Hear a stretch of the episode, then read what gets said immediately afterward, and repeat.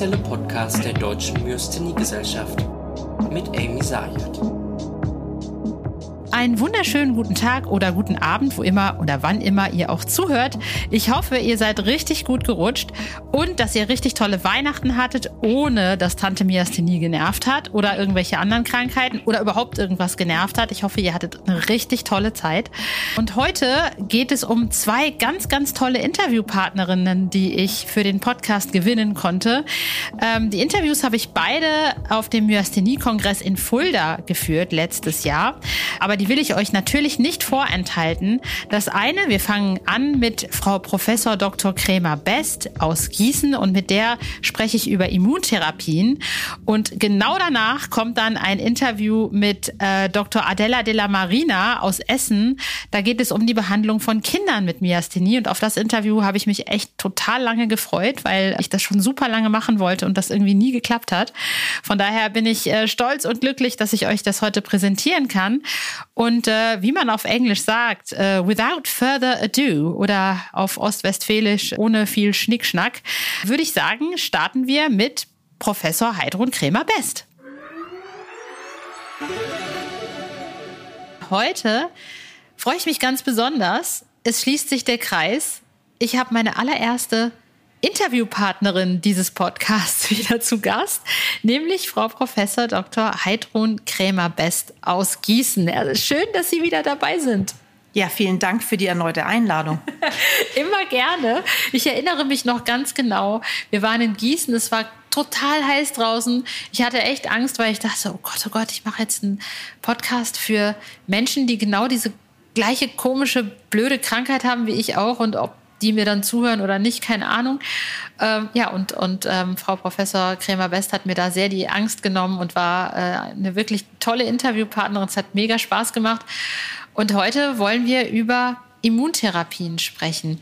Ich sag mal ganz flapsig so für, für Menschen, die keine Ahnung haben und vielleicht gerade neu diagnostiziert sind, kurz erklären, was für Immuntherapien gibt's. Was macht man bei einer Immuntherapie?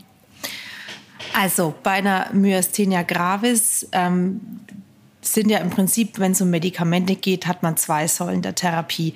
Das eine ist die symptomatische ähm, Therapie, das ist das Pyridostigmin, also Mestinon oder Kalimin, das die Patienten nehmen, um eben das Angebot von Acetylcholin im synaptischen Spalt zu erhöhen, weil es eben nicht mehr abgebaut werden kann. Das ist die reine symptomatische Therapie. Und auf der anderen Seite muss natürlich die Erkrankung auch bekämpft werden, weil es ist ja eine autoimmunologische Erkrankung und dafür gibt es dann Immuntherapeutika. Da gibt es natürlich auf der einen Seite Cortison und die Basis-Immuntherapeutika, wie zum Beispiel Azathioprin. Da haben wir ja viele Erfahrungen mit. Ist ja das Standard-Immunsuppressivum, das auch gerne ein, eingesetzt wird. Man kann aber auch andere einsetzen bei bestimmten Situationen, wie zum Beispiel MFT oder auch Cyclosporin.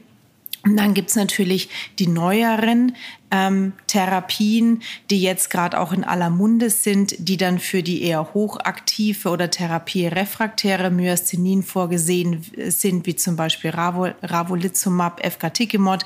Und da habe ich jetzt ja auch noch den Vortrag drüber gehalten, was jetzt einfach in den nächsten Jahren hier noch alles kommen wird auf diesem Sektor der neuen Therapien.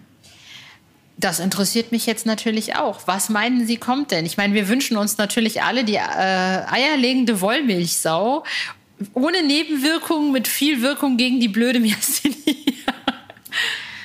Ähm, Im Prinzip muss man sagen, dass die neuen Therapien, das ist, ich setze da auch viel Hoffnung rein, dass um eben Patienten wirklich die Krankheitslast zu nehmen, dass die Patienten weniger Beschwerden im Alltag haben. Aber man muss wirklich ganz klar sagen, dass diese neuen Therapien nicht für alle Patienten in Frage kommen, sondern da gibt es ganz klare Indikationsrichtlinien und auch Zulassungsrichtlinien für welche Patienten die geeignet sind und für welche eben nicht. Der große Vorteil dieser neuen Medikamente, den ich definitiv sehe, dass die alle schnell anfangen zu wirken. Das ist nicht so, dass wie man bei diesem typischen Basis-Immuntherapeutika nach sechs bis neun Monaten mal gucken kann, ob es dem Patienten langsam besser geht, sondern dass die einfach in kurzer Zeit, also wenige Tage oder Wochen, dass man da einen Effekt sieht und auch weiß, wo die Reise hingeht. Und das ist natürlich auch für den Patienten eine Riesenentlastung, wenn man einfach schnell Erfolge sieht. Auf jeden Fall, auf jeden Fall. Aber sind diese äh, Medikamente nur, also gerade die neuen Therapien, nur einsetzbar, wenn es einem Patienten richtig schlecht geht? Oder kann man auch sagen, ich gehe weg von der Vorschlaghammer-Methode von Immunsuppressiva und äh, versuche ganz gezielt zu behandeln. Ich meine, natürlich gibt es leider noch kein Medikament, was jetzt ganz bewusst die Antikörper der Myasthenie angreift, aber nicht so, weil man ja so die alten, älteren Medikamente eher so das gesamte Immunsystem eigentlich fest lahmlegen. Mit den neuen, ähm, die neuen Immuntherapeutika sind im Augenblick ja eher so Add-on-Therapien. Das heißt, sie haben eine Basistherapie und der Patient ist mit der Basistherapie nicht gut eingestellt. Und da kann man natürlich mit dem Patienten auch sprechen, ähm, inwieweit ist er in seinem Alltag eingeschränkt? Wo sind die Probleme? Das muss ja nicht immer gleich die Krise sein, sondern auch einfach, dass der Patient nicht mehr Auto fahren kann, nicht mehr zur Arbeit gehen kann, seinen Haushalt nicht mehr erledigen kann. Das sind ja alltagsrelevante Symptome und in solchen Situationen kann man eben bei bestimmten Patienten sich überlegen, dann zu eskalieren. Also dass man das Medikament dazu gibt. Da gibt es eher weniger ums Ersetzen als zum obendrauf dazugeben. Mhm.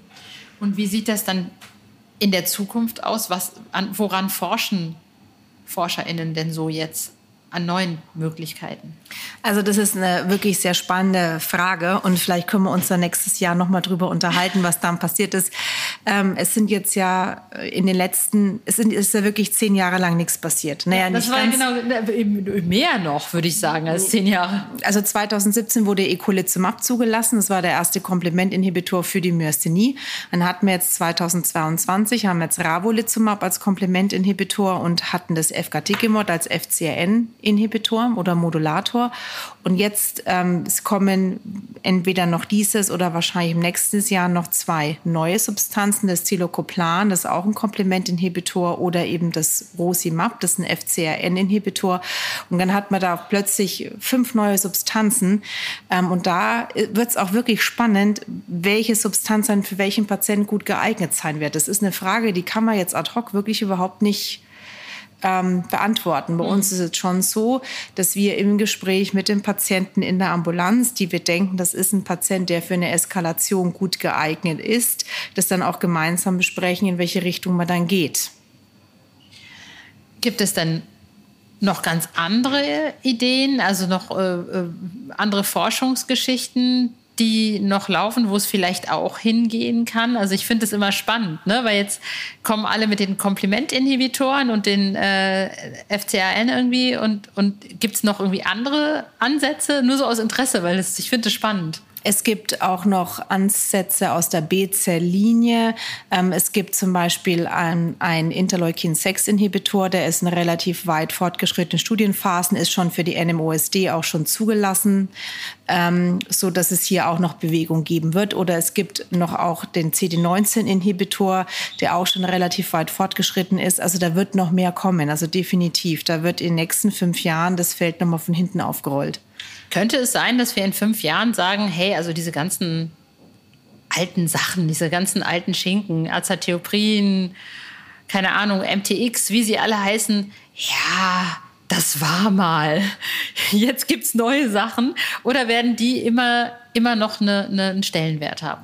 Ich würde jetzt mal sagen, dass in fünf Jahren die sicherlich noch einen Stellenwert haben werden, weil ich glaube, die Wachablösung geht nicht so schnell. Wir müssen jetzt einfach da diese neuen Medikamente erst so ein bisschen besser verstehen. Wir müssen wirklich verstehen, für welchen Patient welches Medikament dann ideal ist und dann kann man sich überlegen, wie genau die Einstellung funktioniert. Aber ich denke, dass diese Basis-Immuntherapeutika, die darf man auch insofern nicht aus dem Auge verlieren, weil ja viele Patienten damit auch klinisch stabil sind, denen geht es ja richtig gut. Da gibt es ja gar keinen Grund, das dann da, genau, da gibt es ja auch gar keinen Grund, den Patienten plötzlich mit Infusionen zu versorgen, Boah. mit der mit, mit zwei Tabletten am Tag auch klarkommt. Das ist ja dann auch die Situation, die ja dann wieder Patienten individuell entschieden werden muss. Ist, vor allem ist es halt auch am einfachsten. Man muss sich jetzt nicht, man muss sich nicht frei nehmen, um irgendwo hinzukommen und irgendwie eine Infusion zu geben. Und man muss nicht, man kann einfach seine Tablette schlucken und gut ist. Die neuen Substanzen werden jetzt intrakutan verabreicht, also in Sub, nicht intrakutan, Entschuldigung, in subkutane Fettgewebe verabreicht, sodass man ähm, die zum Teil auch selber geben kann. Also dass man dann nicht immer ins Zentrum kommen muss, um sich das Medikament dann auch zu applizieren. Also da wird für den Patienten auch noch mal, noch mal mehr Flexibilität dann kommen. Ja, ich frage mich, ist, ich, meine, ich wohne jetzt in Köln, das ist eine große Stadt, da hat man auch alle möglichen Verkehrsmittel, um von A nach B zu kommen. Aber ich stelle mir vor, wenn jemand irgendwo in, keine Ahnung, Gütersloh wohnt oder so, ist es ja auch nicht so einfach irgendwie. Also wir sind ja in Mittelhessen und in Mittelhessen können die Wege auch mal ein bisschen weiter sein. Wir haben Patienten, die kommen für ihre Infusionen 200 Kilometer angereist. Oh mein Gott. Aber das ähm, ist, die, ist dem Patienten das dann auch einfach wert, ne? weil die Patienten merken, dass es ihnen jetzt viel besser geht als vorher und dann nehmen sie da diesen Weg in Kauf. Das kann ich aber auch verstehen. Dann gehen sie nach Hause und wissen, jetzt habe ich erst mal drei Wochen Ruhe und äh, habe weniger Symptome. Was raten Sie oder woran machen Sie fest, für welchen Patienten welche Therapie geeignet ist im Moment? Oder wo sagen Sie, naja, bei dem bringt es jetzt eher weniger? Ich meine, ganz abgesehen davon, dass die meisten eher für die Acetylcholin-positiven, äh, rezeptorpositiven äh, Leute sind. Aber gibt es auch andere Kriterien, nach denen Sie ähm, aussuchen, wo Sie eine Eskalation einsetzen? Also bisher ist es ja so, dass die ganzen neuen Substanzen formal nur für die Acetylcholinrezeptor-positive generalisierte Myasthenie zugelassen sind. Ist sehr schade, aber das ist so aktuell der Stand. Ähm, Patienten, die sehr gut auf Plasmapherese ansprechen, wenn man das schon weiß. Das sind natürlich dann Patienten, die eventuell mehr vom FCRN-Inhibitor profitieren könnten als von einem Komplementinhibitor. Aber das sind wirklich, das sind so Entscheidungsfindungen, das ist persönliche Vorliebe oder das sind persönliche Ansichten. Wir haben aktuell noch keine Daten, wo man definitiv sagen kann, so und so wird es sein oder so und so wird der Patient ansprechen. Das ist einfach was, was ähm, noch nicht ähm, so weit sind wir einfach noch nicht. Da brauchen wir noch ein bisschen mehr Zeit und ein bisschen mehr Erfahrung. Vielen, vielen herzlichen Dank, Frau äh, Professor Dr. Kremer-Best. Und äh, vielen Dank, dass Sie nochmal in meinem Podcast waren. Tschüss. Ich melde mich heute mal wieder aus dem Myasthenie-Kongress in Fulda und ich bin ganz aufgeregt, weil ich diese Dame, die ich gleich sprechen darf, schon ewig sprechen wollte und versuche schon seit Monaten, sie irgendwie zum Gespräch zu bekommen, aber es ist einfach Zeitmangel und es passte halt nicht. Aber es ist ein richtig spannendes Thema und zwar ich habe euch ja schon so oft erzählt, wie lange es bei mir gedauert hat, eine Diagnose zu finden und wie anstrengend das ist. Und ich war damals irgendwie Mitte, Ende 30 und die Vorstellung, dass es Leute gibt, ganz junge Menschen, vielleicht fünf, sechs, sieben, acht Jahre alt, die dieses Dilemma durchstehen müssen und das vielleicht auch gar nicht so verstehen und gar nicht so begreifen können wie wir Erwachsenen, das macht mich fertig. Und äh, von daher bin ich ganz, ganz glücklich, äh, eine Ärztin begrüßen zu dürfen, die dafür sorgt und dafür kämpft, dass, ähm, dass das nicht so bleibt und dass diese Kinder nicht nur gehört werden, sondern auch anständig behandelt werden. Herzlich willkommen, Frau Dr. Adela Della Marina aus der Uniklinik in Essen. Guten Tag, es freut mich, dass Sie tatsächlich zusammengefunden haben heute. Frau Della Marina, kommen die Kinder schnell zu Ihnen? Ich meine, bei Kindern ist es halt auch wieder anders. Nicht alle können sich artikulieren. Äh, nicht alle wissen, was eigentlich los ist. Wann landen die Kids denn bei Ihnen am Ende? Manchmal landen die tatsächlich früh und ich glaube, wir haben in den letzten Jahren zusammen mit meiner ähm, ähm, Chefin, wie ich immer sage, Frau Professor Schara Schmidt, einiges dafür getan, dass wir auch Aufklärung machen, was Myasthenie ist. Wir haben auch genetische Formen bei Myasthenie bei Kindern und ähm, ich glaube schon, dass wir sehen, dass ähm, mehr Kolleginnen und Kollegen dran denken und Kinder dann vielleicht früher mit der Frage zu uns schicken. Aber natürlich haben wir auch immer wieder Geschichten, die jahrelang die betroffen sind und wo noch keine Diagnose gestellt wurde, wo wir dann relativ zügig die machen und dann auch behandeln können. Und ähm, deshalb ist es auch wichtig, Sie haben ja schon gesagt, ähm, dass wir alles tun, dass die Kinder möglichst gut behandelt sind. Und vor allem ist es wichtig, das früh zu erkennen, weil man schon sieht, dass wenn man früh behandelt, in den meisten Fällen dann, dann auch gut stabilisieren kann. Wie funktioniert das? Ich meine, ist das eine ähnliche Geschichte wie bei uns Erwachsenen? Ich stelle mir jetzt gerade vor, wenn so ein vierjähriges Kind da sitzt und dann sagen Sie diesem Kind, wir machen jetzt einen Basinger Score. Halt mal deinen Arm, weiß ich nicht, drei Minuten irgendwie vor dir weg und das Kind guckt irgendwo anders hin und so, was will die eigentlich von mir? Ich will spielen. Ja, so ungefähr ist es. Wie, wie, äh, ich bin ja Kinderärztin und dann Kinderneurologin danach geworden. Und Kinderärzte lernen einfach viel von Beobachtung zu machen. Ähm, wir haben alle möglichen Tricks äh, auf dem Lager äh, von zum Beispiel Treppen hochgehen lassen, dann äh, wieder runter oder sagen, bitte einmal jetzt eine Runde um das Gebäude herum, dass wir sehen. Manchmal nehmen wir Kinder dann auch stationär auf, dass wir im Tagesverlauf beobachten, was passiert, dass wir dann rausreizen können, rausreizen können die Symptome. Und äh, mit Basinger oder QMG, ähm, ich habe früher tatsächlich gedacht, unter zehn Jahre geht es nicht. Und zuletzt hatte ich eine stolze sechs- oder fünfjährige, die hat dem wirklich bravourös mit vollen Zeiten für Beine und Arme mitgemacht. Die war wirklich beeindruckt. Wow. Also es geht. Man kann es machen. Deshalb machen wir auch in der letzten Zeit zunehmend Scores, weil wir sehen, dass man genauso wie bei Erwachsenen den Verlauf gut damit dann erfassen kann und sehen kann, sind Symptome da oder sind Symptome nicht da. Aber die anderen Tricks haben wir noch immer auf dem Lager. Wie, wie, wie, wie, therapiert man denn bei Kindern? Ist es ähnlich wie bei Erwachsenen? Also gibt es, kann man die gleichen Medikamente geben oder gibt es da Unterschiede? Sehr ähnlich. Ähm, wir sind jetzt bei, beim Kongress dabei und dann haben wir auch die neue Leitlinie vorgestellt, wo Kinder jetzt auch äh, dabei sind. Äh, also Sonderkapitel, wo es auch steht, wie man sie behandeln soll oder sollte. Ähm, wir behandeln äh, Ehen nicht zu Beginn und haben dann ganz wenig Möglichkeit, um sogenannte Eskalation zu machen. Das heißt, wenn wir Pyridostigmin gegeben haben, Steroid gegeben haben, da haben wir Azathioprin oder vielleicht Mycophenolate Mofetil gegeben, kommen wir in einen Raum, wo die meisten Medikamente gar nicht mehr zugelassen sind. Okay. Und das ist so ein bisschen die Grenze, wo wir dran stoßen. Aber ähm, wir haben schon auch andere Medikamente gemacht. Wir haben auch Rituximab und Eculizumab gemacht, müssen aber mit Kassenfolge klären, dass wir das auch verwenden bzw. bezahlt bekommen. Also es geht. Deshalb Sie fragen, wie wir behandeln, ähnlich wie Erwachsene. Wir müssen aber immer aufpassen, dass wir nicht zu intensiv behandeln, weil sehr kleine Kinder Verläufe manchmal haben, wo sie Myasthenie-Symptome für kurze Zeit haben, so zwei, drei Jahre und dann so wie gekommen, so auch wieder weg sind, so dass wir dann nicht zu viel Behandlung machen, wenn eine Erkrankung vielleicht sich stabilisiert ist das schwierig, dann auch sich die ganze Zeit mit den Krankenkassen kloppen zu müssen. Ich meine, man hat ja noch eine Arbeit, so man muss ja noch Dinge tun als Ärztin. Das gehört in der Kinderheilkunde zum Alltag, weil viele Medikamente für Kinder nicht zugelassen sind. Das betrifft nicht nur Myasthenie, sondern alle immunologische Erkrankungen. Wir haben auch andere Medikamente, zum Beispiel in Rheumatologie, wo erwachsene Rheumatologen das ganz normal ansetzen können, wo wir immer Antrag stellen müssen. Das heißt, das gehört zur Kinderheilkunde dazu.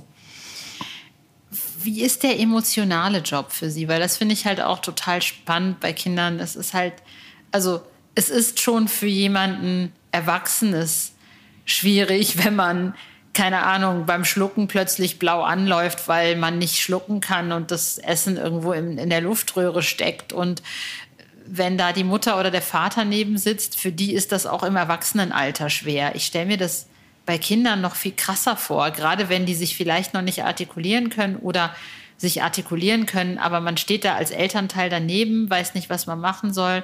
Das Kind ist vielleicht auch psychisch total fertig. Was kann man als Ärztin tun?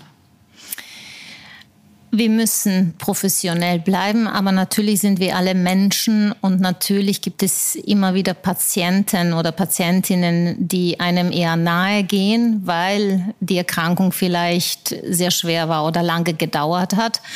Das Schöne ist, man kann was machen und natürlich ist man schwer betroffen teilweise. Natürlich hat man Einschränkungen im Alltag, aber ich sehe immer als Behandlerin auch ähm, Sonne am Horizont und in die Richtung versuche ich die Familie und die Kinder dann auch zu führen. Man sagt ja immer so, oder hat lange Zeit gesagt, Thymektomie bei Kindern absolutes No-Go. Jetzt haben Sie gerade im Vortrag gesagt, äh, ab dem 13. Lebensjahr wird sie tatsächlich auch empfohlen. Wie kam da der Sinneswandel? Denn man soll ja, also für die, die es nicht wissen, der Thymus ist ja eigentlich dafür da, um unser Immunsystem gerade als Kinder sozusagen zu trainieren, auszubilden. Und deswegen war für mich das eigentlich logisch, dass man sagt, nee, bei Kindern jetzt erstmal nicht, weil die brauchen das Ding ja noch. Wie kommt man jetzt zu der an oder wie kommt man jetzt dazu, dass man sagt, nee, ab 13 geht's?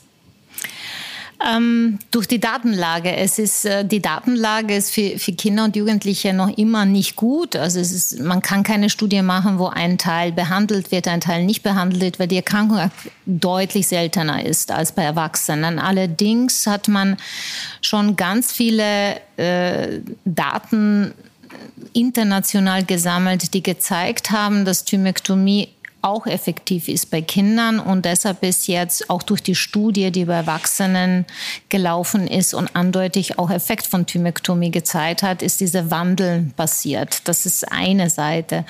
Zweite Seite ist, ähm, dass die Technik für Thymusentfernung einfach feiner geworden ist. Das kann minimal invasiv gemacht werden und deshalb tendieren auch Kollegen aus anderen Ländern wie Großbritannien oder USA auch äh, Jugendliche zu thymektomieren, weil wir den Infekt im Sinne vom positiven Infekt sehen. Und äh, wir haben auch gesehen in diesen Daten, dass wenn man zu spät ist, ist der Effekt nicht mehr so deutlich, wie wenn man es innerhalb von ersten zwei, drei Jahren macht. Und es gibt keine Nebenwirkung, also für das Immunsystem, also weil sie halt noch so klein sind? Wir gehen davon aus, nein. Ähm, es gab einige Berichte über präpubertäre Kinder, das heißt diese Kinder, die unter dem 13. Lebensjahr sind, dass möglicherweise andere immunologische Erkrankungen damit provoziert werden, aber dann erst später in erwachsenem Alter. Ähm, deshalb ist die Empfehlung auch jetzt in der Leitlinien stand, dass man sagt, erst ab 13. Lebensjahr integrieren in die Therapie. Aber wir wissen auch, ähm, dass auch kleinere Kinder Thymektomie haben können, ohne dass es zu Beeinträchtigungen des immunologischen Systems kommt, weil Thymus wahrscheinlich bis zum fünften Lebensjahr notwendig ist, um Impfantwort auszubauen. Ob danach tatsächlich diese Drüse notwendig ist, da streiten sich äh, verschiedene Gruppen. Eine sagt ja, die andere sagt nein. Dann gibt es immer wieder Studien, die sagen, könnte tatsächlich immunologisches Problem entstehen, aber eindeutig ist die Datenlage nicht. Gibt es Fälle, wo Sie als Ärztin verzweifeln, wo Sie sagen, boah, ich habe jetzt, jetzt alles probiert, es funktioniert nicht. Und gerade bei Kindern geht es einem vielleicht auch ein bisschen näher und keine Ahnung, ist, ist das dann manchmal so ein Prozess, wo man sagt, okay, ich, ich muss jetzt einfach mal zurücktreten, weil das alles zu viel ist? Ja, verzweifeln tut man immer wieder, wenn man schwer äh, betroffene Patienten hat. Ja, das ist also nicht als Arzt verzweifelt, sondern als, weil wir alle auch Menschen sind. Ähm, und ich mache genau das, was Sie gesagt haben. Ich ziehe mich zurück. Manchmal äh, rufe ich auch ähm, Kollegen, die erfahren sind mit Myasthenie und sage einfach, bitte einmal drüber schauen. Ich äh, mache das jetzt nicht mehr. Das heißt, es ist immer gut, wenn es zweite oder dritte Stelle gibt, die auch Erfahrungen entsprechend hat. Und meistens funktioniert man dann, dass dann eine gemeinsame Strategie gefunden wird. Aber ja, also ich glaube, jeden Arzt passiert es, dass man verzweifelt immer wieder. Frau Dr. Della Marina, ich danke Ihnen ganz, ganz herzlich für das Interview und ich hoffe, euch hat es genauso viel Spaß gemacht wie mir. Und äh, ja, in diesem Sinne verabschiede ich mich. Wir hören uns nächsten Monat. Ciao.